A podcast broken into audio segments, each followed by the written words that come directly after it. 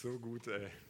Danke, Jesus, dass du hier bist und dass wir dich anbeten dürfen heute Abend, dass du einfach so gut bist. Ach, gar nicht so einfach, den Übergang jetzt so schnell schon hinzukriegen, aber wird funktionieren. So, ich schiebe ein bisschen rüber. So, es ist ein Privileg, vor euch stehen zu dürfen. Ich bin da ein bisschen aufgeregt, muss ich sagen. Nein, Quatsch, es geht schon. wir sind ja unter uns. Ein ganz cooles Thema, worüber ich heute mit euch, euch mit reinnehmen möchte, ist so ähm, das Feuer der Leidenschaft und ich habe es genannt, das Feuer der Leidenschaft zurück zur ersten Liebe. Ähm, ich weiß nicht, wie es dir geht als Leiter. Ich habe mir so im Vorfeld gedacht, wenn ich, wenn ich so dran denke, ich darf ein Team führen von Menschen, die brennen, die vorwärts gehen wollen, die ein Ziel haben, die eine Vision haben, die begeistert sind. Und ich darf das Team führen und darf das voranbringen. Was gibt es Schöneres? Was gibt es Größeres, als eine Gruppe von Menschen zu ähm, begleiten zu dürfen, die brennen, die, die, die vorwärts gehen wollen, die so richtig Bock haben? ähm, gibt nichts Schöneres. Und ein Beispiel ist mir eingefallen, als ich ähm, noch im Fußball war, sind wir damals ähm, beim FSV Frankfurt, das war so meine, meine beste Station so gewesen. Und ich bin da hingekommen ähm, als Neuzugang sozusagen, neu dorthin gekommen und habe ähm, so in das Team, in die Mannschaft reingefunden. Und ich meine, ich bin ein Teamplayer, von klein auf, durch, durch das Fußball musst du ein Teamplayer werden und kommst so rein. Und in dem Team war so eine ganz, ganz spezielle Atmosphäre so eine ganz krasse Atmosphäre, wo man gemerkt hat, okay, du bist willkommen, die nehmen dich sofort mit auf. Und wir sind als Team gerade erst auf, also der, die, der Verein ist gerade erst von der ähm, vierten Liga in die dritte Liga aufgestiegen und das Ziel war eigentlich, die Klasse zu halten, einen Klassenerhalt zu haben. Und wir haben gemerkt, so nach einem ersten halben Jahr, dass wir oben mitgespielt haben. Und auf einmal, so ab der Winterpause, hatten wir so einen Moment im Trainingslager, wo wir als Team noch enger zusammengerückt sind wo wir gespürt haben, hey, da ist mehr drin, als nur die Klasse zu halten. Da ist, da ist vielleicht sogar der Aufstieg in die zweite Bundesliga drin. Und wir waren ähm, von den Einzelspielern mit Abstand nicht die Besten. Es gab andere Teams, die hatten individuell, individuell eine viel höhere Qualität als wir. Aber wir, und ich meine, das kann ich natürlich nur aus dem Team, aus unserem Team, aus der Teamview, aus der Sicht von unserem Team sagen, wir hatten so eine Leidenschaft und so eine, so eine Begeisterung, dass einer für den anderen marschiert ist, dass einer, dass jeder wusste, ich brauche den anderen. Und wir sind tatsächlich als Erster aufgestiegen. Wir sind aufgestiegen in die zweite Bundesliga sogar als Meister, nicht nur irgendwie als Zweiter oder so, sondern als Erster aufgestiegen. Und es war das Wunder. Jetzt hatte ich vor im, im Mai oder Ende Mai war zehn Jahre Aufstiegsfeier und durfte da hinkommen, das ist schon zehn Jahre her. Und es hieß unter dem Motto Das Wunder von Bornheim. Bornheim ist der Stadtteil von, von Frankfurt, wo, wo der FSV Frankfurt seinen Verein hat. Warum erzähle ich euch das? Ich weiß nicht, ob du schon mal in einem Team bist. Vielleicht bist du gerade in so einem Team hier in der FCG. Ich wünsche es dir, ich hoffe es. In so einem Team, wo du merkst, hey, wir, sind, wir gehen vorwärts. Und, und gerade als, als Leiter so ein Team voranbringen zu dürfen. Für unseren Trainer damals, der musste nicht viel machen. Der, der wusste, klar, er hat uns einen Rahmen gegeben und in dem Rahmen konnten wir uns austoben. Ähm, und, und es war so eine Dynamik in dem Team drin, die konntest du nicht aufhalten. Es war nicht aufhaltbar. Und das ist im Natürlichen passiert. Also ich war, ich bin der einzige Gläubige gewesen, zumindest nachdem ich das in einem Interview mal erzählt hat, weil hat sich kein anderer mehr gemeldet zumindest. Hätte er sein können, aber ähm, genau, ich war, ja, das ist ein anderes Thema. Die Begeisterung für eine Sache, das, das Warum zu finden. Warum mache ich das? Warum leite ich ein Team? Warum stehe ich jeden Morgen auf? So die Frage sich zu stellen, warum? Und heute Abend so das Thema Feuer der Leidenschaft zurück zur ersten Liebe. Was heißt zurück zur ersten Liebe? Wahrscheinlich denkt, wir werden auch über den Text heute sprechen aus Offenbarung, wo Jesus sagt, ähm, das ist so eine Stelle, die ist mir, ich weiß nicht, tausendmal gelesen, vielleicht auch nur 500 oder keine Ahnung, egal. Aber die ist mir nochmal ganz neu bewusst geworden so ganz neu nochmal den Zusammenhang, und den möchte ich mit euch heute Abend ein bisschen anschauen. Was ist der Zusammenhang, wo Jesus zu, zu in dem Sendschreiben zu den Epheser, zu der Gemeinde im Ephesus sagt, das Einzige, was ich gegen euch habe, ist, dass ihr eure erste Liebe verloren habt. Oder in einer anderen Übersetzung in der NGÜ, du kannst mal die erste Folie rein. Doch einen Vorwurf muss ich dir machen, du liebst mich nicht mehr so wie am Anfang. Schlachter sagt, aber ich habe gegen dich, dass du deine erste Liebe verlassen hast. Und das sagt Jesus zur Gemeinde im Ephesus. Und wenn du dir den Zusammenhang mal anschaust, die Gemeinde in Ephesus, kannst du in der Apostelgeschichte lesen, ähm, oder anders angefangen, stell dir vor, du hast persönliche Erweckung erlebt. Du hast so richtig Erweckung erlebt. Du lebst Zeichen und Wunder und es geht vorwärts und Menschen bekehren sich, Menschen werden geheilt. Richtig geniale Sachen passieren. Und nach ein paar Jahren ist es aus. Ist dein Feuer völlig erloschen und irgendwie tut sich nicht mehr so richtig was. Das ist eigentlich die Geschichte von Ephesus so ein Stück weit. Die gute Nachricht vielleicht vorweg, ist es normal, dass es Zeiten gibt, wo du mehr Feuer hast und dass es auch Zeiten gibt, wo du das Gefühl hast, brennt gerade vielleicht nicht so. Das ist ein Stück weit normal. Ist vielleicht ernüchternd, ist aber vielleicht auch ermutigend. Weil Liebe ist nichts Statisches, es ist nichts, was, was immer gleich ist, sondern es, geht, es ist immer wieder eine Entscheidung. Es ist immer wieder jeden Morgen eine Entscheidung. Und wenn wir aber schon mal an dem Punkt sind, dass wir sagen, hey, ich habe das Gefühl, ich habe das innere Feuer in mir brennt nicht mehr so, wie es vielleicht schon mal gebrannt hat, dann ist das schon ein Wirken vom Heiligen Geist, weil dann hast du schon mal was ganz, ganz, ganz Großartiges erkannt. Damit kann man schon ganz, ganz viel machen.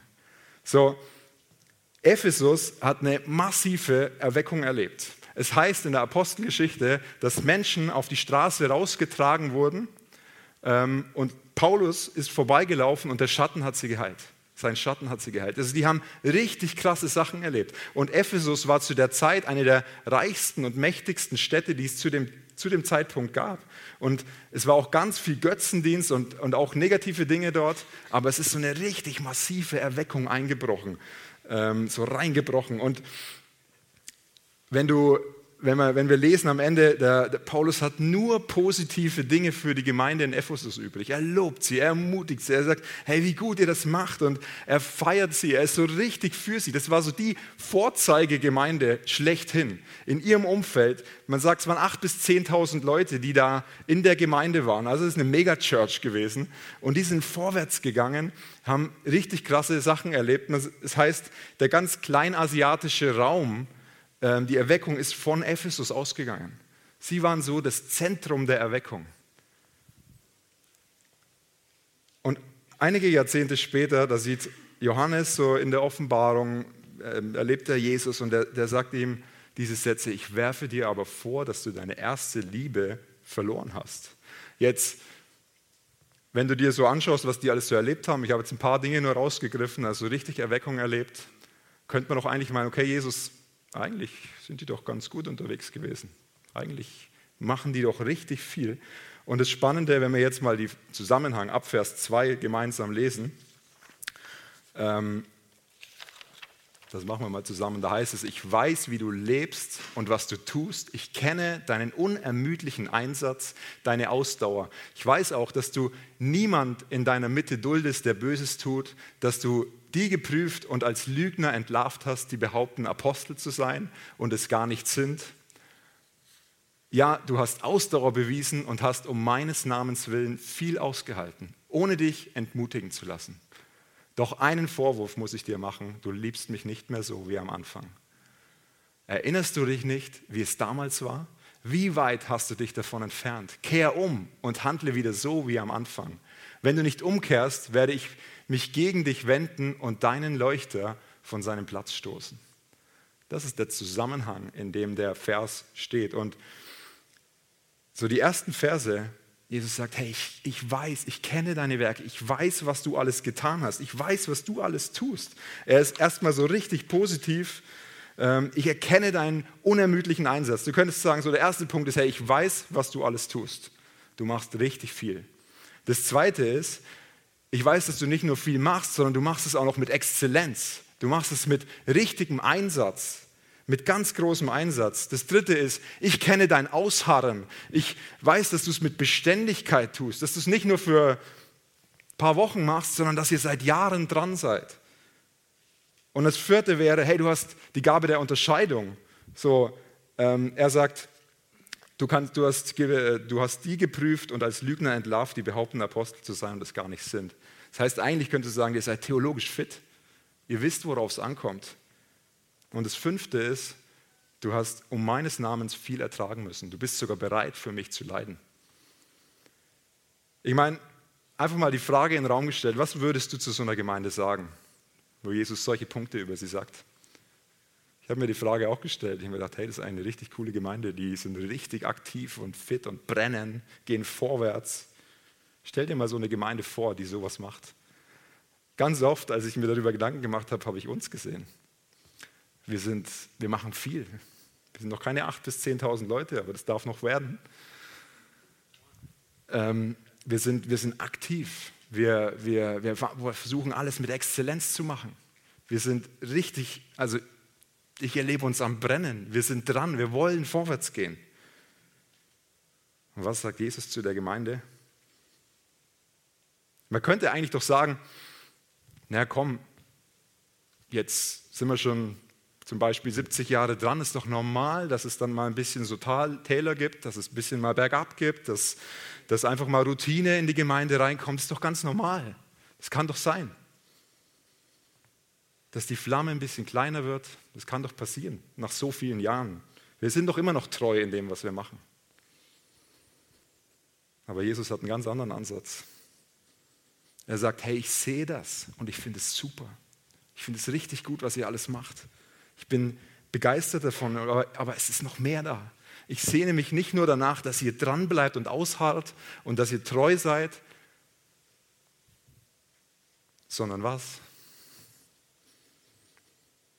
Ich bin dann auf ein Gleichnis gestoßen in Matthäus 25, Vers 12. Da, da geht es um die, um die ähm, zehn Jungfrauen. Und da kommt eine Stelle und da sagen die so, ja, haben wir nicht das gemacht? Haben wir nicht noch das gemacht für dich, Jesus? Und haben wir nicht noch das gemacht? Und Jesus antwortet und sagt, hey, sorry, ich kenne dich nicht. Und das ist ein harter, ein harter Satz. Aber er sagt, ich kenne dich nicht. Er sagt nicht, du hast keinen Platz bei mir. Kann es sein, dass es Jesus so sehr darum geht, dass wir ihn besser kennenlernen? In all dem, was wir tun, dass der Fokus ist, ihn viel besser kennenlernen, tiefer einzutauchen in seine Gegenwart. Es ist alles gut, dass wir viel machen, dass wir vorwärts gehen und es braucht es und wir, wir sind begeistert dabei. Aber wenn wir verpassen, ihn besser dabei kennenzulernen, scheinbar ist es für Jesus dann nicht so viel wert. Es hört sich hart an, aber ich glaube, das ist ein ganz, ganz wichtiger Punkt.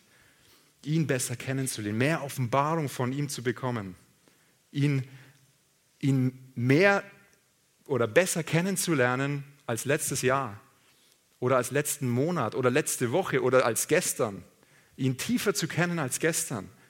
Ich, mein Gebet ist immer wieder, Jesus, ich möchte dich mehr lieben als gestern. Ich möchte nicht aus, aus irgendwelchen, ich muss was machen, aber ich möchte dich besser kennenlernen, mehr Offenbarung von dir, deine Liebe, deine Güte noch mehr kennenlernen. Wenn ich mehr Offenbarung von deiner Güte bekomme, werde ich dich automatisch mehr lieben, weil ich weiß, was du alles getan hast. Das Gute ist, dass Jesus da wie so in den Versen ein paar Punkte bringt, die uns helfen können, wieder zurück zur ersten Liebe oder zu der Leidenschaft, die wir, die, ich unterstelle euch das, nein, ich unterstelle euch das nicht, nein. Ähm, ich glaube, wir alle sind an dem Punkt, wo wir gerade als Leiter das Feuer am Brennen behalten wollen. Und die Frage ist, oder die andere Frage, die du dir stellen kannst, wie schaffe ich es, dass mein Team am Brennen bleibt? Dass die Leidenschaft in meinem Team, das ich leiten darf, so groß ist. Kann ich da etwas dafür tun? Die Antwort ist nein. Das Einzige, was du tun kannst, ist, dass du schaust, dass du am Brennen bleibst und dann werden sie automatisch brennen. Davon bin ich überzeugt. Wir können sie nicht mehr motivieren. Wir können sagen, hey, komm, ich möchte, ich sehe in dir noch so viel mehr und das ist gut, ermutigen, aber am Ende des Tages geht es darum, wenn du willst, dass das Feuer in deinem Team größer wird, fang an, selber zu brennen. Fang an, vorwärts zu gehen. Fang an, einfach deine Zeit mit Jesus zu haben und dieses Feuer wird sich ausbreiten in deinem Team, es wird sich ausbreiten in der ganzen Gemeinde. Dafür sind wir gesetzt als Leiter. Und Jesus sagt, erinnerst du dich nicht im Vers 5, wie es damals war? Und ich glaube, das ist der erste Schlüssel. Der erste Schlüssel ist, erinnere dich oder in einer anderen Übersetzung, da heißt es, ähm, bedenke, wovon du gefallen bist. Bedenke. Eins, was mir persönlich in meinem ähm, Leben extrem hilft, ist, dass ich mir besondere Momente immer aufschreibe. Ich habe so mein Gebetsbuch, da bin ich tatsächlich noch altmodisch, habe das noch nicht digital, aber ich habe das in meinem, ist auch völlig egal, aber ich habe es in meinem Heft drin und es ermutigt mich so sehr, wenn ich manchmal in, in Momenten bin, wo ich gefühlt in einem Tal bin, dann hole ich das Heft raus, schaue rein und sehe, was er getan hat und was, was für eine Begegnung ich mit ihm hatte und das, das tut mir so gut.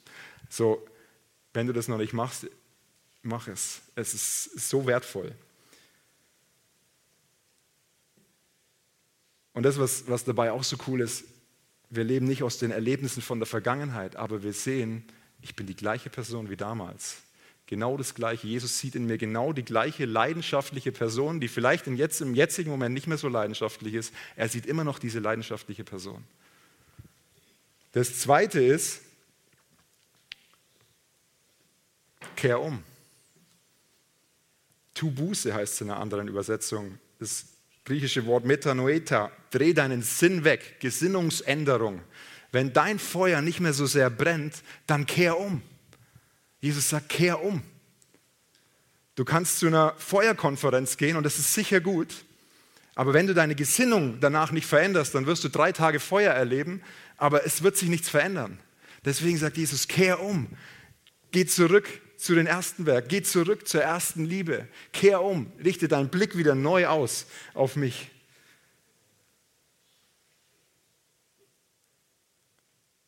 Eins, was mir so ähm, immer mal wieder passiert ist, dass ich in manchen Dingen angefangen habe, Kompromisse einzugehen.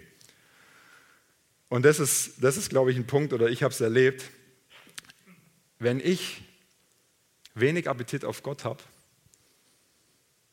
dann liegt es meistens daran, dass ich mich mit irgendwelchen anderen Dingen vollgeschlagen habe, meinen Magen vollgeschlagen habe, um in dem Bild zu bleiben. So stell dir mal vor, du wirst eingeladen in so ein richtiges Drei-Sterne-Restaurant, wo so ein krasser Koch ist und der hat ein Zehn-Gänge-Menü für dich auf, ähm, aufserviert. Aber an dem Tag vorher isst du drei Mohrenköpfe, vier Döner, äh, zwei Liter Cola, äh, Gummibärchen en masse und du gehst dahin und der kann dir vorsetzen, was er will. Du wirst es nicht essen werden wollen, weil du dir deinen Magen verdorben hast, weil, weil Schrott drin ist. So, ich glaube, oft ist es ähnlich so in unserem geistlichen Leben. Wir, wir haben den Fokus auf so viele andere Dinge gerichtet und sind eigentlich voll und haben deswegen gar keinen Appetit mehr. Oder Gut, jetzt sind die Fenster hier zu. Stellt euch mal vor, draußen ist es dunkel und du weißt, hey, heute ist so ein richtig krasser Sternenhimmel. da fällt mir mal ein Beispiel ein. Als ich ungefähr sieben Jahre alt war, ähm, da waren zwei Jungs, also zwei von meinen Kumpels. Ähm, ich war zu Hause und die haben angefangen, Klingelputzen zu machen. Kennt ihr das? So, die klingeln und rennen weg. Und ich habe gedacht, okay, hey, die, die erwische ich, die erwische ich sicher so. Ne? Und wir haben direkt an der Eingangstür so ein Fenster gehabt. Und ich habe aber das Licht in der Stube angehabt. Das heißt, die von außen im Dunkeln, die haben mich super gesehen. Ne? Und ich habe mich so an der, versteckt hinter, aber die haben meinen Schatten gesehen. Und ich habe mich gewundert, dass die es jedes Mal schaffen, zu klingeln und wegzurennen. Und ich bin zur Tür und die waren weg. Es lag daran, dass ich das Licht anhatte, bis ich gecheckt habe, oh meine Güte, ich müsste mal das Licht ausmachen. Habe ich das Licht ausgemacht und ich hatte sie sofort, weil ich sie angefangen habe zu sehen. Jetzt stell dir vor, du willst diesen Sternenhimmel, wieder zurück zum Sternenhimmel, diesen Sternenhimmel sehen es ist draußen dunkel und du gehst so ans Fenster, aber du hast dein Licht in deinem Raum noch an. Du wirst vielleicht vereinzelt ein paar Sterne sehen, aber sehr viel schlechter als, als, ja, als wenn du das Licht aushättest. Und der Punkt ist, man könnte jetzt fragen, was ist schöner, diese wunderbaren Halogenstrahler oder LEDs oder was auch immer das sind oder der Sternenhimmel? Es ist der Sternenhimmel. Also zumindest für mich. Ich weiß ja nicht, wie es bei euch ist. Es ist der Sternenhimmel. Was will ich euch damit sagen? wir sind so geblendet von irgendwelchen kleinen Lichtern, dass wir oft verpassen, die wahre Schönheit zu sehen. Und wenn wir uns dann Zeit nehmen und uns Licht ausmachen und rausschauen, dann dauert es einen Moment, bis sich deine Augen daran gewöhnt haben. Bis du dann richtig siehst. Und wenn du den Sternenhimmel anschaust, also umso länger du ihn anschaust, umso mehr Sterne siehst du. Ähm, das ist so gewaltig. Du siehst nichts, weil deine Augen von einem kleineren, weniger schönen Licht geblendet werden. Der Punkt ist, Gott schmeckt nicht fade. Der Punkt ist nur, dass wir uns oft den Appetit verderben. Und wenn du zu so einem noblen Essen gehst, dann gehst du da hungrig hin. Also dann ist dein Magen vorbereitet, dann bist du vorbereitet.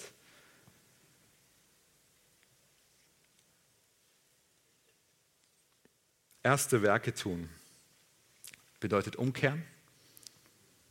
Tue etwas, was du früher getan hast, wo du gemerkt hast, da war ich richtig leidenschaftlich. Ähm, ich habe einen ganz tiefen Satz für euch. Jetzt müsst ihr aufpassen. Wenn das Feuer am Ausgehen ist, dann musst du einen Holzscheit nachlegen. Der Punkt ist, du brauchst einen neuen Holzscheit. Du kannst keinen verkohlten reinlegen, sondern du brauchst einen neuen Holzscheit, damit das Feuer wieder kommt. Und der neue Holzscheit kann sein, dass du vielleicht mal was ganz anderes machst, was du bis du vielleicht noch nie gemacht hast, dass du anfängst, neu zu denken, dass du anfängst, einen neuen Reiz zu setzen, um eine neue Leidenschaft hineinzubekommen. So Stillstand ist Rückschritt, ist ja so ein schöner Satz, den man, fang an, was Neues zu machen. Leg einen neuen Holzscheit drauf. Werf einen neuen Holzscheit ins Feuer. Und manchmal, Feuer fällt auf Opfer. Das lesen wir so oft im Alten Testament, aber das hat tatsächlich jetzt immer noch äh, große Relevanz. Vielleicht ist es dran, irgendein Bereich in deinem Leben, wo du merkst, hey, eigentlich hat es viel zu viel, viel zu viel ähm, Platz eingenommen, wie abzuschneiden und zu sagen, hey, ich berichte mich bewusst auf dich, Jesus, auf. Ich möchte, dass das Feuer der Leidenschaft ganz neu reinbricht. Und ich glaube, heute Abend ist so ein Moment, und ihr lieben Worshipper, ihr dürft schon mal nach vorne kommen, wo, wo wir uns neu ausrichten können, wo wir sagen können, okay, Jesus, ich möchte, ich erinnere mich an den Punkt. Erinnere dich, vielleicht hast du dir jetzt schon Gedanken gemacht und hast du den Punkt gefunden, wo war das Feuer bei mir so, am, am, so richtig am Brennen? Wo war die Leidenschaft so richtig groß? Du hast sicher den Gedanken, wo du, wo du gemerkt hast, ich hatte eine Zeit, ähm, wo wir auf der Bibelschule waren, da ähm, war ich ungefähr drei Monate einfach immer wieder, habe meine Zeit in der Früh gehabt und, und habe den Gebetsraum dort aufgesucht und habe gespürt, wie der Heilige Geist reingebrochen ist auf eine, auf eine dramatisch geniale Art und Weise. Und da, da lese ich heute noch Dinge davon und da werden Dinge sind in Existenz gekommen, die ich dort empfangen habe, in der Zeit.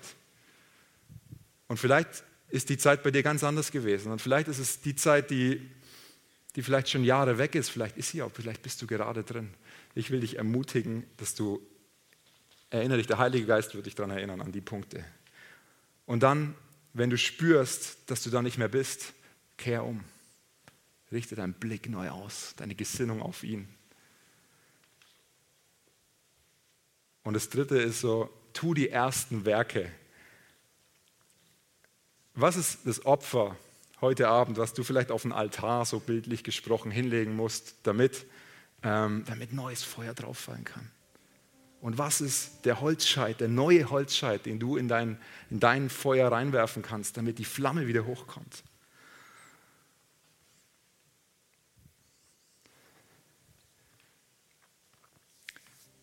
Ich habe so im Vorfeld so stark das, das Empfinden gehabt, dass der Heilige Geist wie neues Feuer heute in der Worship-Zeit auf jeden Einzelnen von euch und auf uns als Gemeinde ähm, ausgießen möchte, dass er, dass so eine richtige Flamme hier kommt. Und er, ich erwarte das und ich, ich, ich glaube, ihr seid dabei. Ich bin davon überzeugt, dass ihr dabei seid. Ähm, wir, wir brauchen dieses Feuer mehr, jeden Tag mehr. Und wir, der Punkt ist, es reicht nicht, wenn es jetzt nur heute Abend passiert. Weißt du, es ist cool, wenn ihr jetzt heute motiviert rausmarschiert und sagt, hey, ich brenne und ich will, das wäre schön. Aber ich wünsche mir, dass es morgen genauso ist und übermorgen und überübermorgen. Und es bedarf einer Entscheidung. Es bedarf einer Entscheidung zu sagen, Jesus, ich, Bei all dem, was wir tun, wir tun so viel und so viel exzellent und so viel so gut. Wir brauchen das, dass wir ihn besser kennenlernen. Dass wir neu sein Feuer erleben. Ganz persönlich du in deiner Zeit mit ihm und im Team natürlich auch. Lass uns nicht die Zeiten wegfallen, die, die so wertvoll sind, wo wir uns nach ihm ausstrecken, bei all den guten Dingen, die wir tun. Ich will euch einladen, einfach aufzustehen und mach, was du jetzt für, für richtig hältst, ähm, was jetzt dran ist. Vielleicht ist es ein Schritt aus der Reihe, vielleicht ist es mit jemandem zu beten. Hey, wir sind alle unter Leitern. Sind einige, die gut beten können. Jesus, wir brauchen dein Feuer und ich spreche aus, Heiliger Geist, komm herein in diesen Raum. Du bist da und wir wollen dich aber noch mehr erleben, noch tiefer. Wir, wollen, wir brauchen dich so sehr. Wir brauchen mehr von deinem Feuer. Wirf du heute von dir einen Holzscheit hier rein, einen neuen Holzscheit, sodass das Feuer in der FCG Aarau bei uns neu anfängt zu brennen. Bei all den Dingen, die vor uns liegen. Wir wollen einen zweiten Gottesdienst, aber wir brauchen dein Feuer dafür. Wir brauchen deine Leidenschaft. Danke, Heiliger Geist, dass du es liebst, uns neues Feuer zu geben. Wir sagen, wir kommen ganz neu vor dich. Ohne dich geht es nicht. Es geht nur um dich, Jesus.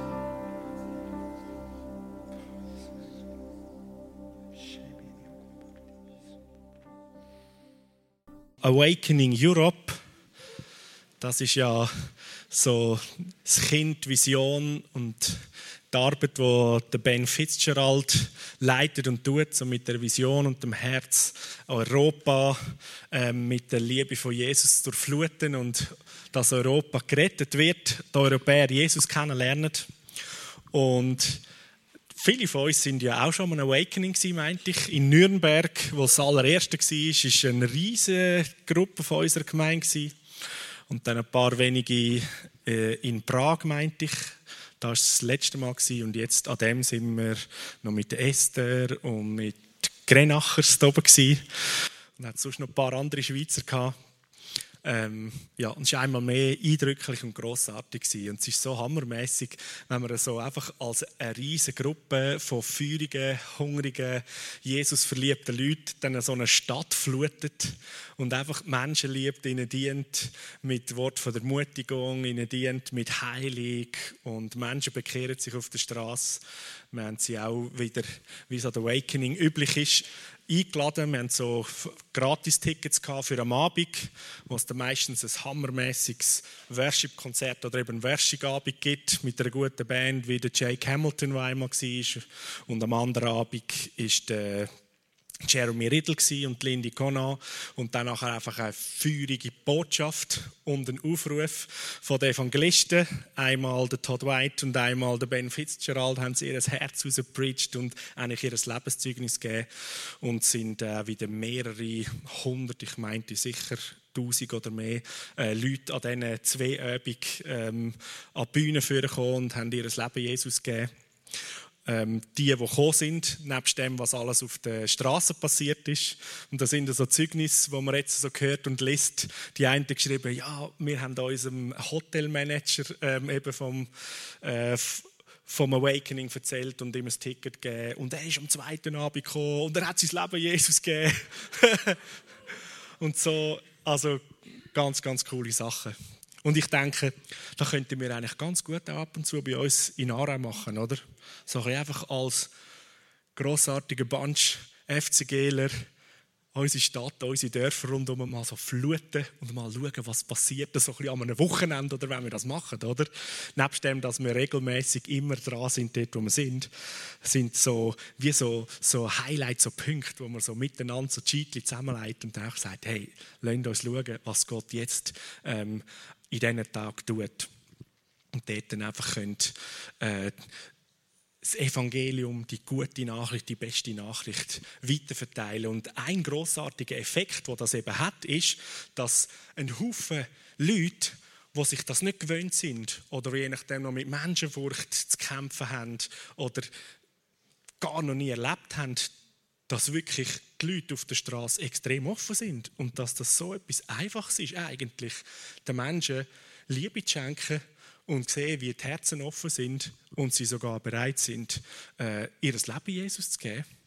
Und dort immer mehr Leute eigentlich von der grossen Familie vom Vater im Himmel motiviert, inspiriert, freigesetzt ist, on fire gesetzt ist, um das im Alltag zu tun. Und so haben wir das ein Riga gemacht. Ähm, all die, die Führung und schon Erfahrung hatten und mutig sind, haben da eine ganze Schuppel von lettischen Gläubigen, die das oft noch nicht gewöhnt äh, haben, um sich mitgenommen. Und die sind innerhalb von ein, zwei Nachmittagen so richtig on fire gesetzt worden.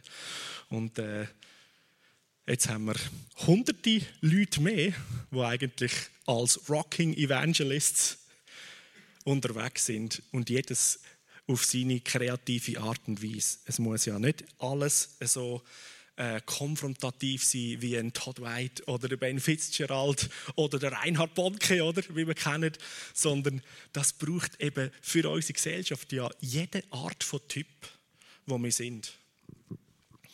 Und zurück zu dem, was wir da haben. Wir sind als Gemeinde unterwegs und uns bewegt ja auch äh, 2024 Vision, wo wir sehen, dass im 2024 ist ein Punkt, das wird so der Schwerpunkt sein, ist, dass wir als Gemeinde 1000 und mehr Mitglieder werden haben. Im 2024. Das sind noch fünfeinhalb Jahre. Und wir haben auch gesehen in der Leitung, dass das mehrere Gottesdienste per Wochenende sind. Und so haben wir im Frühling von dem Jahr, wo wir als Leitung, wir sind in einem zweijährigen äh, sogenannten Prozess inne, wo wir eine Learning Community besuchen, Gemeindeleitungen ähm, aus der Schweiz von größeren und grossen Gemeinden, wo wir zusammen sind und uns zweimal im Jahr treffen zu zweieinhalb Tagen zu einer Learning Community und dort eigentlich miteinander zusammen sind, miteinander Vision für Inspiration teilen und dann jede Gemeinde aber wieder für sich, für ihre Gemeinde, wo sie stehen, nachher die Sachen plant, umsetzt, auf den Heiligen Geist lässt, was ist dran. Und das Grossartige ist, dass wir gegenseitig einander immer auch noch zeigen, hey, da sind wir dran, das gehören wir, das wäre die nächste Entwicklung, die wir planen. Und man dann auch voneinander im Austausch kann lernen oder dann gegenseitig Impulse hineingeben. Hey, da sind wir im Fall von drei Jahren dran gewesen, da haben wir das und das entdeckt und das ist so hilfreich gewesen. Oder dort, das hat es überhaupt nicht gebracht. Und da können wir einander sozusagen gegenseitig segnen als Gemeinde, dass wir effektiv und grossartig vorwärts kommen und unser Land immer mehr Jesus kennenlernt, oder? So, 2024, 1000 und mehr Mitglieder, mehr in Gottesdienst pro Wochenende, haben wir an dem, in diesem Frühling, in dieser Learning Community, das in dem Sinn die Chance packt und kannst die nächste Folie zeigen, einmal als ein Zwischenschritt fürs 2020. Darum heißt es da Vision 2020. Also wenn wir vom 2024 da mal als Zwischenschritt sagen, okay, was sehen wir, was wird in zwei Jahren sein, im 20. Und auf diesen Punkt 1000 und mehr Mitglieder sehen wir, dass wir dort 700 Gottesdienstbesucher werden haben und dann brauchen wir zwei Gottesdienste. Wir können nicht 700 Leute da rein tun oder wir würden die Wände auftun, aber das hat einen Haufen Gründe, warum das, das nicht ideal wäre, um das zu machen. Sondern zwei Gottesdienste, so das ist in dem Sinn ein nächster Schritt, ein Plan. Und der Punkt ist, dass wir nicht nur einfach finden, okay, wir können ja einfach abrechnen, gut, 700 Leute ähm, muss das geben das ist nicht nur einfach gerechnet, sondern wenn wir schauen, was hat in den letzten Jahren entwicklungsmäßig bei uns in der Gemeinde äh, sich ereignet, auch in den Gottesdiensten. Wir zählen ja jeden Sonntag, wie viele Leute sind da im Saal, wie viele Leute sind im Kigo, wie viele Kinder sind bei den Knöpfen, wie viele sind in den Fellas äh, und so weiter. Und die Zahlen die sind ganz hilfreich, weil die geben uns nämlich einen Aufschluss, dass wir in den letzten paar Jahren eine ziemliche Wachstumskurve gegenüber machen gegenüber zu den Jahren von vorher. So sind wir jetzt eigentlich beim, äh, bei einem Sonntag-Gottesdienst Durchschnitt im Moment von 400 und mehr angelangt. Es gibt ab und zu mal einen Gottesdienst, wo wir ein bisschen unter 400 sind, aber in der Regel sind wir immer über 400 Leute. Und wenn wir ja so speziellere Anlässe haben, wie äh, Reisschein, Oster, äh, Osterkonferenz oder In His Presence oder andere mal Anlässe, dann äh, haben wir immer, äh, immer wieder Gottesdienst, wo da 500 bis 550 Leute drin sind in unserem Saal.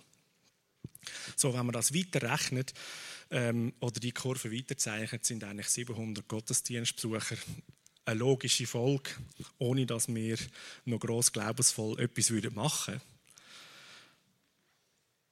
Aber dort kommt ja, dann, kommt ja dann eben ein weiterer Punkt.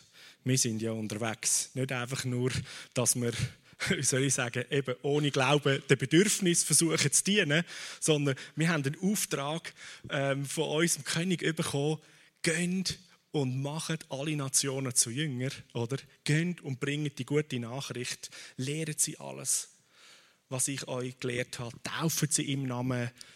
Der Vater im Himmel will, dass jeder Aarauer ihn kennt. Der Vater im Himmel will, dass jeder Aargauer ihn kennt. Der Vater im Himmel will, dass jeder Schweizer ihn kennenlernt, oder? Und in diesem Business sind wir da ähm, als Gemeinde drin hineingesetzt mit einem Haufen anderen äh, Gemeinden.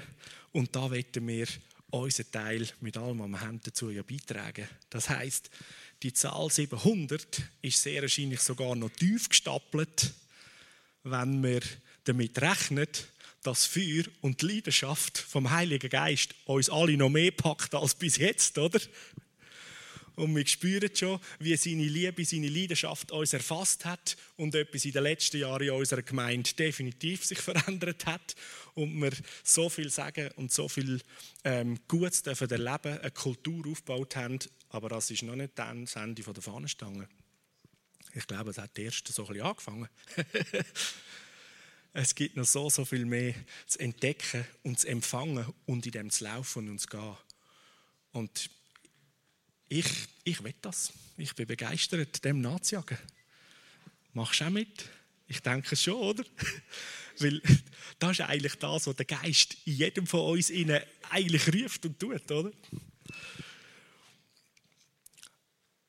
Und so wie die zwei Gottesdienste, die zwei Predigten, der, der nächste Wachstumsschritt meistern, wo wir ähm, eigentlich mal so die ganze Gemeinde so ganz konkret wieder in das angefangen haben mitnehmen, was auf uns zukommt, nämlich eben eine größere Veränderung. Wenn man baulich mal baut, wie wir einen Abo hatten, da hat uns nicht so heftig oder, an Veränderung getroffen. Aber wenn man jetzt sozusagen einen Gottesdienst dupliziert, dann ist das eine Veränderung, die man besser spürt, weil die Zeiten werden sich ändern. Es werden plötzlich nicht mehr alle miteinander, oder? Äh, den gleichen Gottesdienst feiern und so weiter. Und so haben wir eine Planung aufgesetzt und auch festgestellt, ihr seht das da auf dem Plakat, haben wir einfach so grob zusammengetragen, ähm, zum einen, was für Herausforderungen kommen auf uns zu. Da stehen mal so drei, zum Beispiel das Parking, oder? Was ist, wenn die zwei Gottesdienste nacheinander sind, oder? Der Parkplatz wird vielleicht noch nicht frisch geleert sein, bis die, die im zweiten Gottesdienst kommen, oder? Was heisst das? Ähm, so die sogenannten Wechselzonen. Leute gehen aus dem Gottesdienst, andere kommen rein. Vielleicht das Essen auch. Was heißt dass die, die im ersten Gottesdienst sind, ist noch ein bisschen früh fürs Mittagessen, je nachdem, wann wir den Gottesdienst ansetzen, oder? Also, es gibt Gemeinden, die haben den ersten Gottesdienst am Morgen um 8 Uhr, oder? ich weiß nicht, ob das bei uns in der Schweiz wird klappen, oder? Aber gesetzt der Fall, wir hätten einen 8 Gottesdienst, dann wäre nachher auch nicht zum Mittag angesagt, oder? Also, foodmäßig muss man sich etwas überlegen, oder? Du nachher gerade im Brunch einsteigen, oder? Sehr gut. Und dann, machst du einen zweiten Gottesdienst. Für die gibt es dann nachher zum Mittag. Okay, jetzt hocken die gemütlich am Brunch und die anderen hätten jetzt gerne irgendwie ein Plätzchen auf dem Teller. Was machen wir, oder? So, wir sehen, die ganze Veränderung, das braucht eigentlich einen Haufen Gedanken und wie Vorstellungen. Okay, was kommt auf uns zu? Was heißt das, oder? Und da gibt für den Kigo gibt's die Fragestellung, für das DAG, für den Worship, für die Prediger, eigentlich für alle Dienste, die rund um den Gottesdienst, Übersetzung, äh, plötzlich ins Putzteam äh, zum Beispiel auch anders involviert, weil je nachdem, wenn nach dem Gottesdienst ein Haufen Leute aufs WC gegangen sind oder es war ein regnerischer Tag gewesen, dann wäre es allenfalls gut, oder? Das Foyer ist nachher nicht eine Rutschbahn für die, die das zweite Mal kommen oder die WCs haben keine WC-Rolle mehr. I don't know, oder? So ist in dieser Planung so, dass wir wissen, wir müssen uns ein Grobkonzept machen. Da sind wir jetzt dran mit allen Bereichsleitern und mit allen Leuten ähm, und Leitern, die involviert sind, vor allem für den Gottesdienst, rund im und um den Gottesdienst, bei den Kindern, den Teenies und da bei den Erwachsenen. Um mal die, die groben Punkte zu setzen, eins ganz Wichtiges, wo wir zuerst dran, äh, dran gegangen sind, war, was für die Gottesdienstzeiten wetten wir, oder?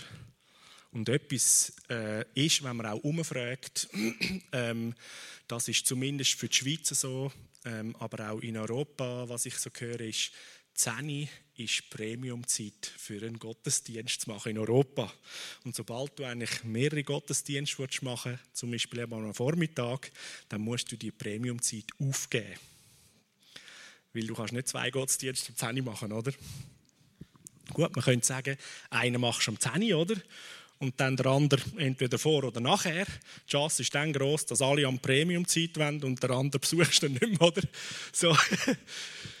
da kommt jetzt die große Überlegung und wir sind im Moment einmal an dem Punkt. es könnte sich allenfalls ähm, in der Weiterentwicklung je nachdem noch anpassen, aber also mal sagen, Viertel ab neun wäre der erste und am ähm, halb zwölf, gell? ja, 11.30 wäre dann der zweite Gottesdienst. So mal die Zeiten und dann, dass wir mit dem in der Planung weiterfahren Und wenn wir jetzt rechts oder links merken, du, da oder da, gibt es verschiedene Gründe, wo würden dafür sprechen, dass wir nochmal über die Zeiten reden, oder? Dann könnte es vielleicht noch Verschiebung geben. Aber so im Großen und Ganzen sehen wir, das könnte eine gute Variante mal werden und so in die Richtung mal zu gehen. Wir wollen den zweiten Gottesdienst nicht ähm, mit einer Zeitzahl, wo es schon zwölf heißt, weil dann ist gefühlsmäßig schon Mittag. Und das ist eher äh, auch schon psychologisch nicht so interessant zum Suchen. Darum macht man auch bei der Preisbildung oder lieber 9 Franken 90 und nicht 10 Franken. 10 Franken ist, ja, das ist schon teuer, ah, 99, das ist super, oder? das ist noch günstig, das ist nur einstellig. Ja, so läuft es, oder? Überall ist 99 und 90, oder? Und so ist 11.30 Uhr, das ist noch, das ist noch nicht Mittag, oder? Das ist immer noch Morgengottesdienst, das ist super, oder? Und Viertel ab neun ist auch nicht gerade die allerherrgottsfrühe, wie es so die Innerschweizer sagen. Aber ich denke schon, für die einen und anderen ist das eine Umstellung, oder? Es ist drei Viertelstunde vor dem 10 So sind wir in den Planungen, vor allem jetzt mal so von der Bereichsleitung, dann auch über die Abteilungen.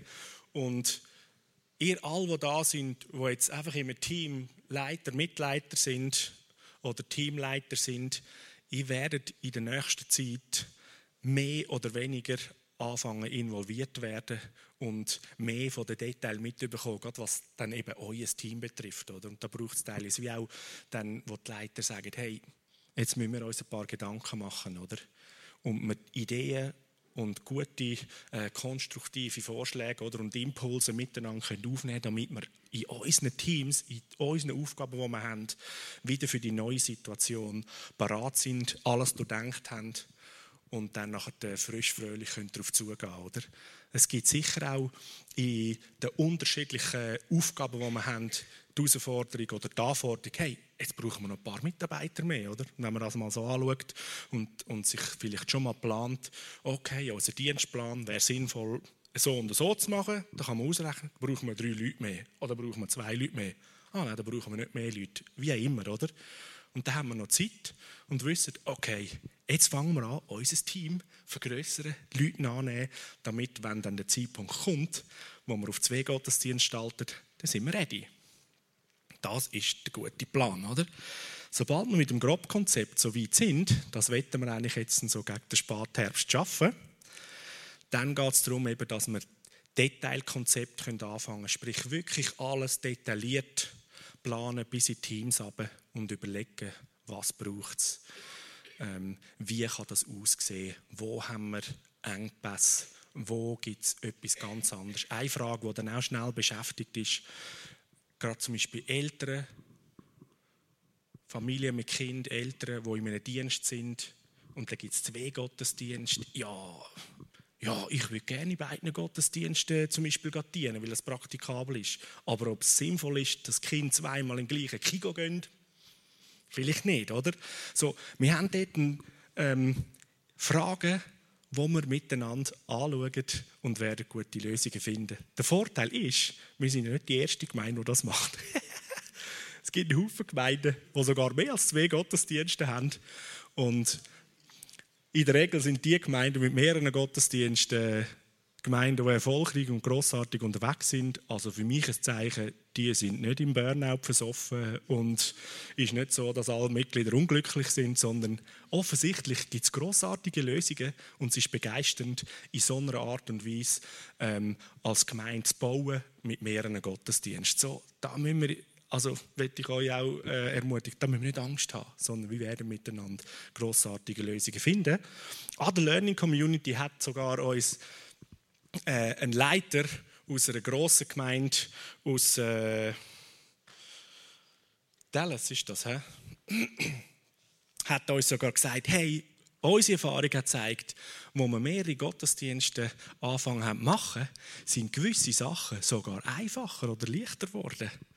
Wenn du nur einen Gottesdienst machst, hast du gewisse, ähm, einen gewissen Grundaufwand, der einfach gegeben ist. Und wenn du mehrere machst, dann wird das irgendwo wie kleiner und es wird einfacher. Gewisse Synergien lassen sich nutzen und das ist sogar noch äh, ganz begeisternd und sogar teils entlastend für gewisse Aufgaben und Sachen. So, ich bin richtig gespannt darauf. Wenn wir das Detailkonzept beieinander haben. Das planen wir, dass wir das möchten nächstes Jahr im 19. gegen nach der Sommerferien Herbst haben.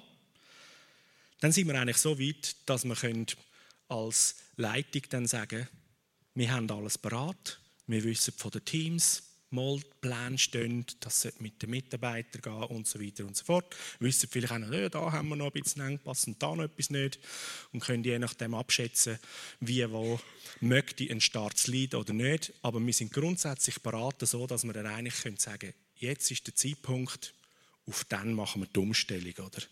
Und das wird irgendwo gegen Ende 19, spätestens Anfangs 20, meinte ich, wird das Realität werden. So, dass mal so die groben Zeitpläne.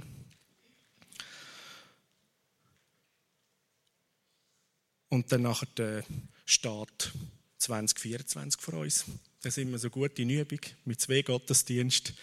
Wenn wir 1000 Leute haben, können wir sehr wahrscheinlich mit zwei Gottesdiensten das gerade so papp füllen, oder? Aber dann stehen wir eigentlich an dem Punkt, es ist zweimal richtig voll, wir müssen einen weiteren machen. So, ihr seht, wenn Reich Gottes wächst, dann ist Veränderung eigentlich das, was ständig begleitet und großartig ist. Eine weitere Folie. Wir haben dann für das Vorhaben, wo in zwei Jahren dann Realität ist, in dem Sinne auch eine Aktionsplanung. Die eine, da habe ich euch jetzt schon einiges davon erzählt, ist so das ganze Konzept von der zweiten Gottesdienst mit mit all diesen Veränderungen, mit all dem, was auf uns zukommt. Das ist das Grobkonzept für die zwei Gottesdienste und dann Detailkonzept und so weiter. Parallel dazu sehen wir, dass wir aber in diesem Prozess ähm, noch anders machen. Und zwar das Zweite, unsere evangelistische Wirkungskraft stärken. Weil unsere Hauptmotivation, wie ich gesagt habe, einen zweiten Gottesdienst machen, soll nicht sein, oh, es sind so viele Leute, jetzt müssen wir, oder? Sondern unsere Hauptmotivation ist, wir wollen einen zweiten Gottesdienst anbieten, damit wir Raum schaffen für mehr Menschen, die Jesus nicht kennen. Weil wir wollen doch Aarau erreichen und unser Kanton, unser Land, oder? Und es dient uns auch Gott, weil wir merken, die Familie von Gott ist fruchtbar und mehrt sich, dass wir sowieso müssen. Dann hilft es uns auch im Wachstum, dass wir das wirklich mit zwei Gottesdiensten unsere ähm, Gemeindegröße so gut können, auch mit einem tollen, feinen Gottesdienst bedienen. Aber wir wollen eigentlich mit der evangelistischen Wirkungskraft noch viel, viel mehr dazu beitragen, dass die Gemeinde so richtig wächst und zunimmt. Unsere Stadtfluten, eben zum Beispiel wie am Awakening Europe, machen wir Awakening Aarau an der, an der In His Presence und an der Arise Shine Konferenz und an anderen äh, Momenten.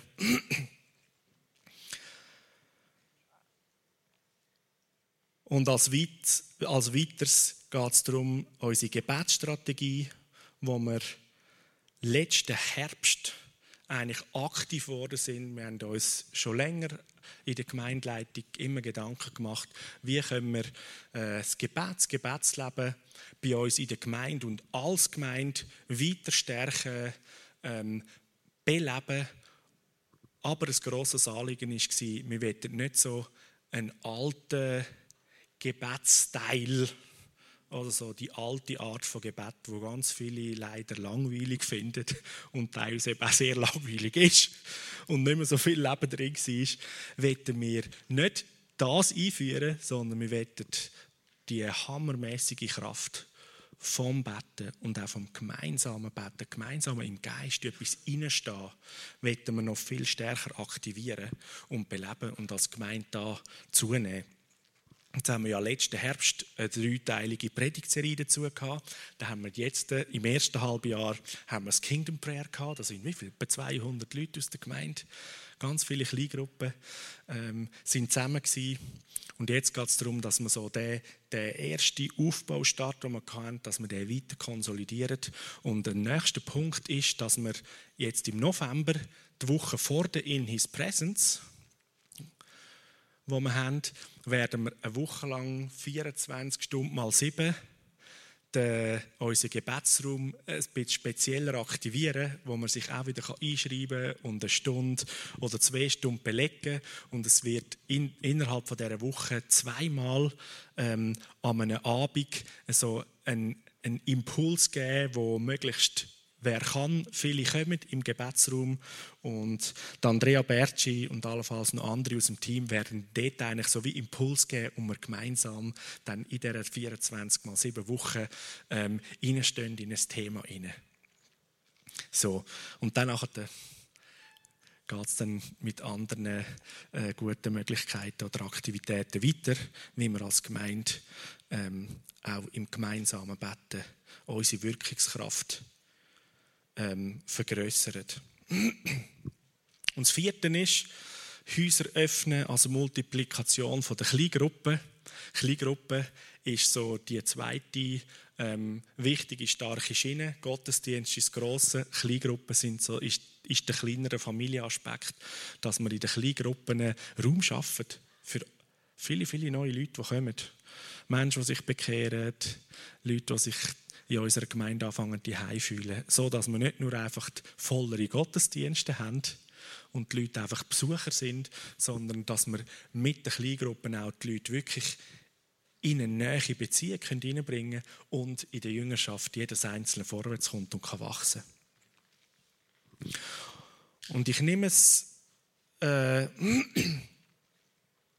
einmal mehr ins Maul, das habe ich auch der Predigt gesagt, ich bin überzeugt, dass in den nächsten ein, zwei Jahren werden wir, weil das Wachstum ähm, stärker zunimmt, werden wir das auch merken bei den Kleingruppen, dass wir es uns nicht unbedingt leisten können, als äh, Kleingruppe in dem Sinne eine gute Zeit haben und immer etwa die gleichen Leute sein, sondern dass wir wirklich konkret in der Kleingruppe darüber reden oder gerne wettet, sagen, hey, neue Leute dazunehmen, reinnehmen und dann halt aufteilen.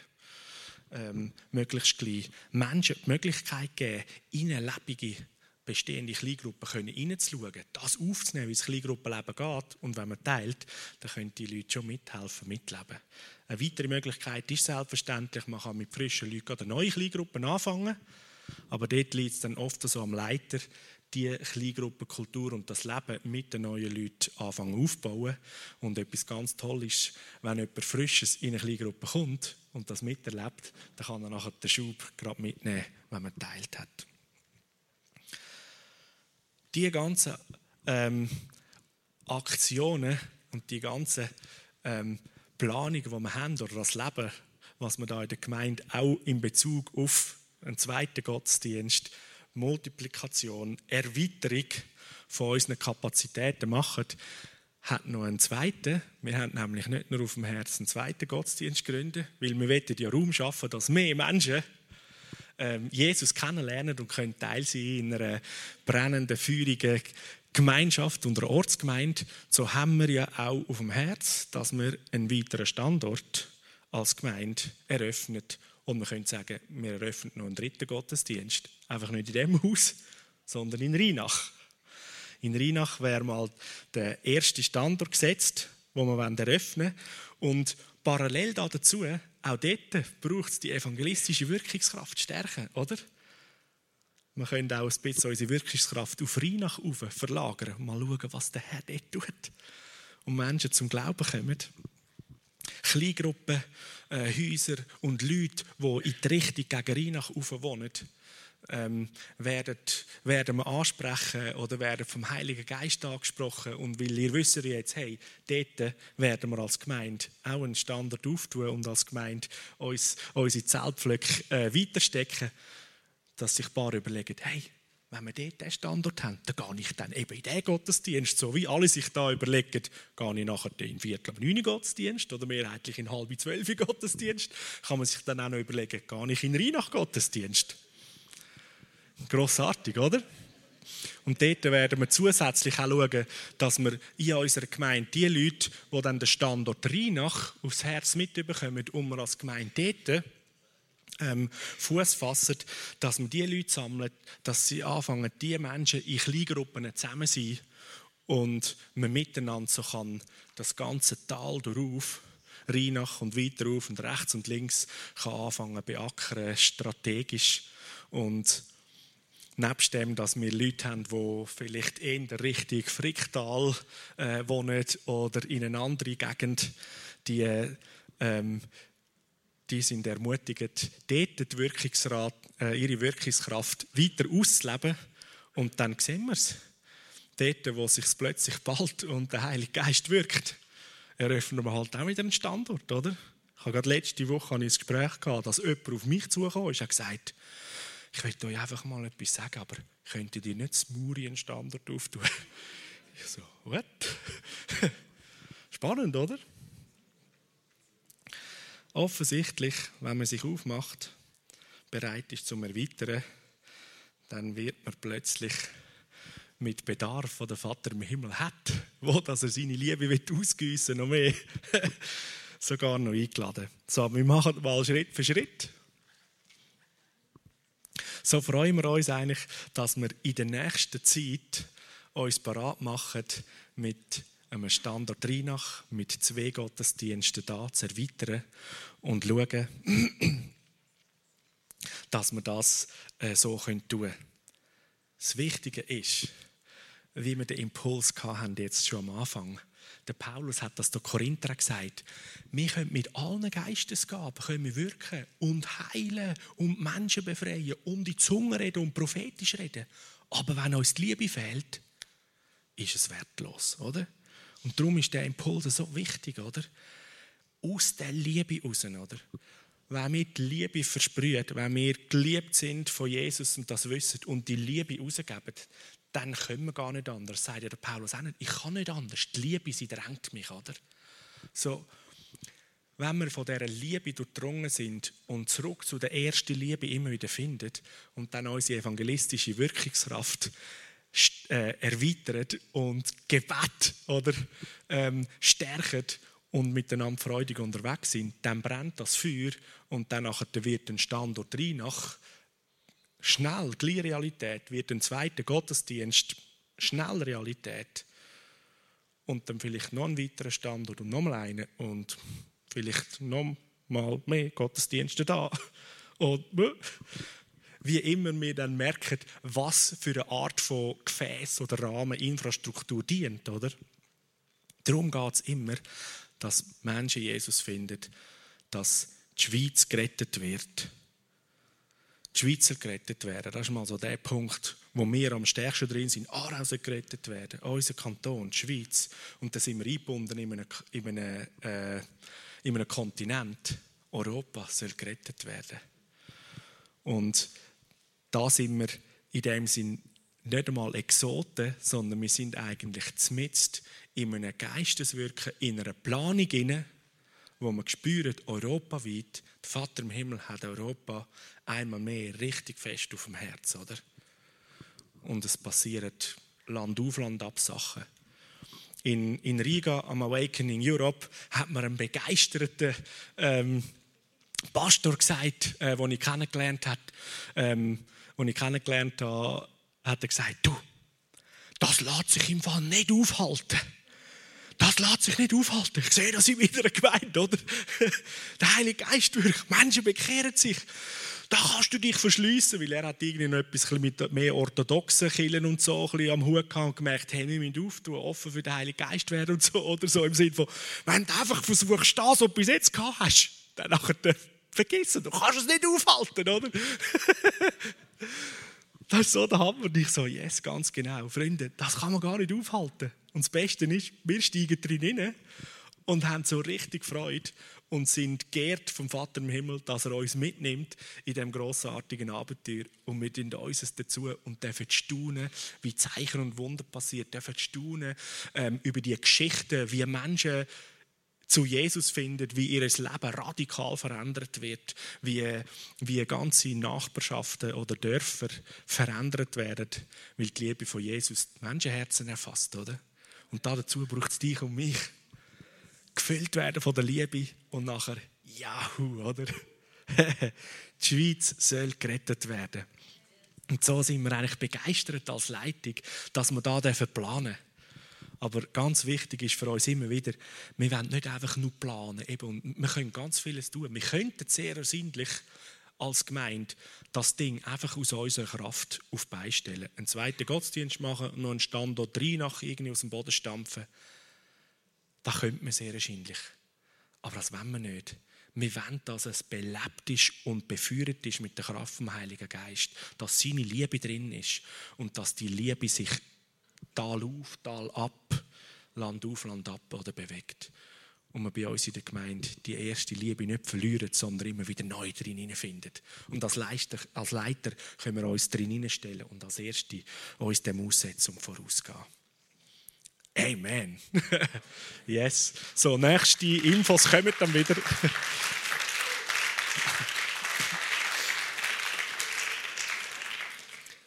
so im, am 20. Januar, wenn wir ähm, Vision Sunday haben, da wird wieder so ein nächster Punkt sein, wo, wo wir als Gemeinde wieder hören, wo stehen wir drin, was passiert. Nebst dem, dass ihre euren Dienste ähm, sicher auch schon ähm, involviert worden sind.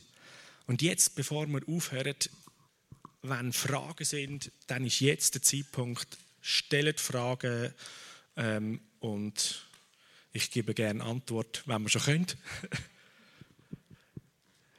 Zu dem Thema zweiter Gottesdienst, weiterer Standort, sicher weiter. Ja,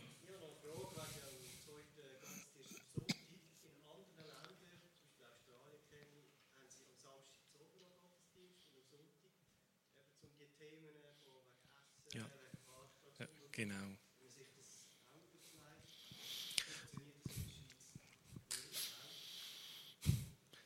Da weiß nicht. Ich, also ich nehme an, das wird schon funktionieren. Ähm, wir haben kurz die Gedanken äh, angeregt, aber haben eigentlich ähm, dann uns sehr schnell auf einen zweiten Gottesdienst so am Sonntagmorgen so in dem äh, eingebahnt. Es hat es hat einen Haufen auch logistische Vorteile, wenn man nicht eben einen zweiten Gottesdienst sogar an einem anderen Tag macht, wenn man erst einen hat. In der Regel ist so, viele Gemeinden, die mehrere Gottesdienste machen, bleiben mal am gleichen Tag mit mehreren und dann irgendwann machen sie sogar noch genau noch den Samstag oder den Freitag dazu. Wir haben jetzt äh, äh, ja, den Samstag so äh, noch nicht genommen, weil der Samstag auch ein Tag ist, wo andere Anlässe äh, gut auch von uns sogar stattfinden und dann würde es den Gottesdienst immer tangieren oder die Anlässe müssten wir anders machen, plus auch Vermietungen von dem Haus, wo man denkt, momentan äh, ist das eigentlich noch hilfreich oder sehr sinnvoll, wenn wir am Sonntag die zwei Gottesdienste platzieren. Und dann vielleicht später, ja, könnte es durchaus so sein. Und dann sind wir so groß, dass wir die Facilities sowieso nicht mehr so viel ausmieten können. Je nachdem. Andere ist so, andere Gemeinden, die sind gezwungen, weil sie zum Beispiel etwas mieten und dann hast du einfach einen Sonntag oder einen Samstag, wo das mietest und dann pfeffer dort so viel Gottesdienste, wie du kannst rein, oder? Dass du nur einen Miettag hast. Danke vielmals für die Frage.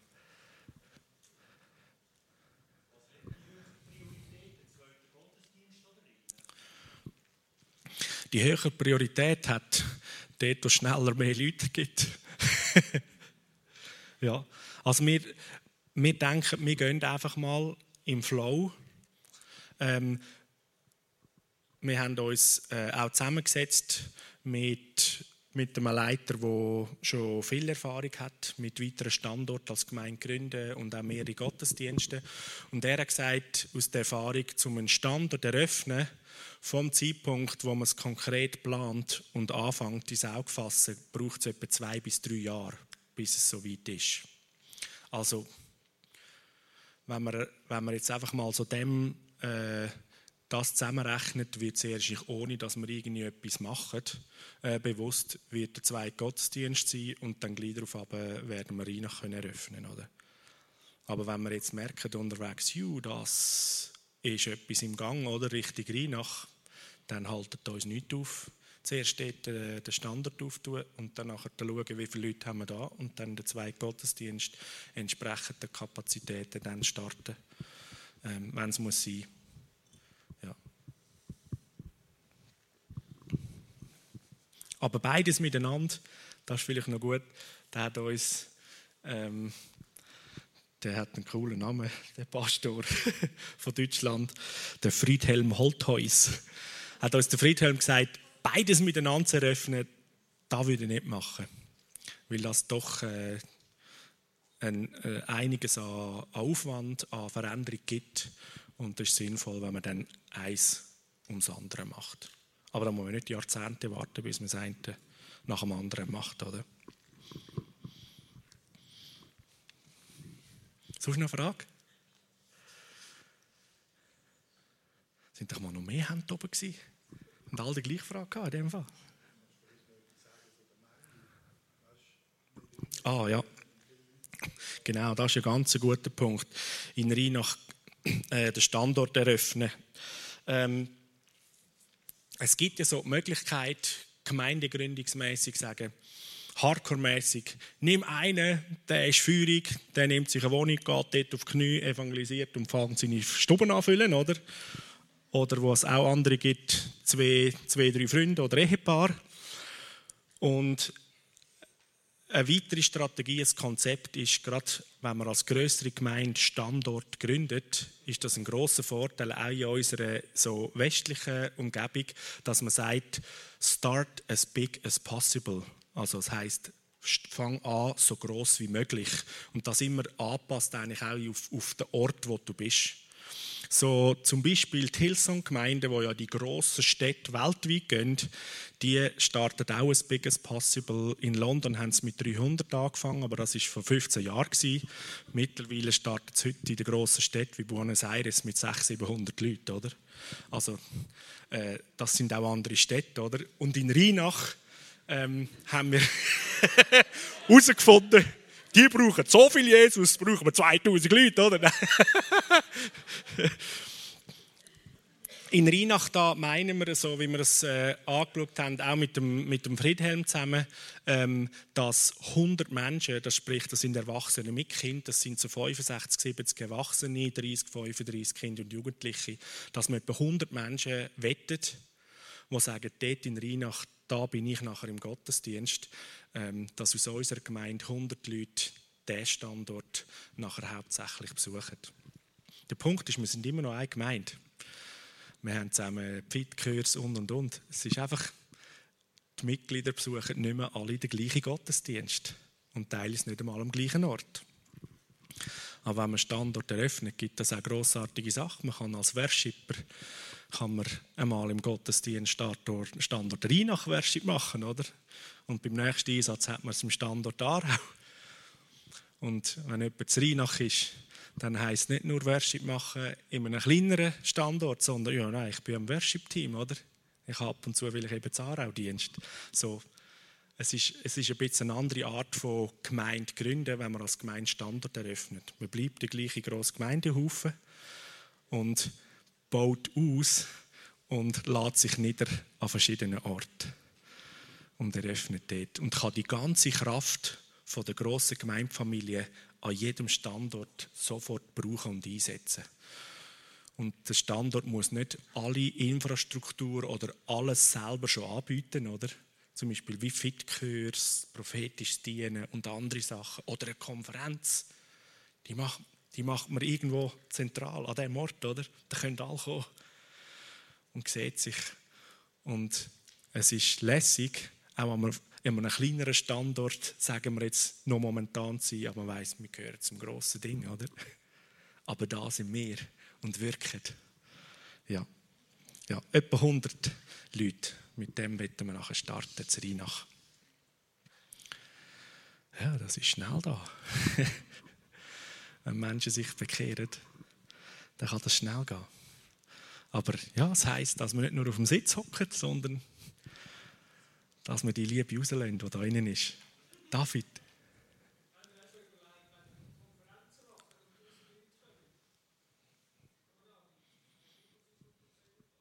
Genau, also wenn wir die Wände auftun, dann können wir bis 1200 machen. Ähm, für das Erste haben wir noch ein bisschen Platz und dann hast du ganz recht, dann stellen, sich auch die Fragen, was machen wir dann? Oder? Ich hoffe, dass bis dann unser Fußballstadion gebaut ist. Weil dann haben wir Platz. dann wissen wir, was unser Konferenzort ist, oder? Yes. Das heisst, alle Stimmbürger da von Aarau, oder? Wir haben noch eine andere Agenda, warum das wir Ja sagen, oder? yes. Aber das sind grossartige Probleme, oder? Das finde ich richtig cool, oder? Wenn wir uns überlegen, okay, was machen wir jetzt, oder? Und wir wollen uns nicht begrenzen oder aufhalten lassen, weil irgendetwas zu klein ist oder so, sondern da gibt es doch Lösungen, oder? Und wenn wir die Veränderung zu unserem Freund machen, oder? Grundsätzlich sind wir als Menschen nicht so angelegt, dass wir sagen, juhu, oder, jetzt ist alles anders, sondern wenn man sich mal eingerichtet hat, dann ist es eben gut, oder? Dann kann man doch ah, geniessen. Und Veränderung braucht immer wieder äh, es, es sich reinzugeben und das Neue, das Neue kennenlernen und dann liebt man es wieder. Und da müssen wir einander helfen als Gemeinde, oder? Und wenn ihr als Leiter äh, irgendwie andere hören in der Kleingruppe oder so, oh, oh, jetzt dann, oder, jetzt weiß ich auch nicht, und ihre Befürchtungen haben, dann helfen ihnen, oder? Dass sie in die Veränderung hineinkommen. Und es gibt einen Haufen Grossartiges. Und meistens ist es dann eigentlich ganz toll und ist gar nicht so schlimm, wie man meint, sondern eigentlich ganz cool und ganz gut, oder? Und Veränderung gibt immer wieder die Chance, um gewisse Sachen, wo man selber immer Trott ist, wie können es durchbrechen und dann plötzlich entdeckt man Neues. Veränderung hilft auch, dass man sagt, hey, jetzt hänge ich mich auch noch rein. Jetzt will ich da noch mit mitdienen und mitwirken. Und plötzlich kommst du mega Spass über an dem, was man tun kann in der Gemeinde. Sonst noch eine Frage? Gut, und sonst, ihr dürft selbstverständlich immer irgendwo jemanden fragen von eurem Team oder Abteilungsleiter oder auf uns von der Leitung zukommen. Dann lieben wir es mit euch austauschen und Herz teilen oder der eine oder andere Gedanke, ähm, wo, euch bewegt, sagt, du, das ist mir in den Sinn gekommen, ist das schon in der Planung eingeflossen oder haben wir das schon bedenkt? Sehr gut, oder? Je mehr Ratgeber und man Rat und Weisheit auf dem Tisch haben, oder, umso besser kann man leiten, weil man weiß, okay, wir haben alle Sachen vor uns ausgelegt, wie entscheiden wir? So, danke vielmals fürs Dasein, fürs Zuhören. Jetzt lade ich euch ein, noch vor dem Heimgehen in Pavillon. Es ist Apparat, noch Zeit, um den Abend ausklingen zu lassen und sich freuen für morgen auf einen grossartigen Gottesdienst. Der Silvan wird predigen, unser Worship-Team wird wieder uns grossartige Gottesgegenwart führen. Wir sind Teil 2 in der Predigtserie, die wichtigste Person auf Erden, der Heilige Geist. Das ist eine hammergute Serie, oder? Passt in das Thema rein, dass wir lernen, den Heiligen Geist noch mehr lieben und schätzen, weil ohne ihn geht genau gar nichts. Und mit ihm wird die Welt wie der Himmel. Amen.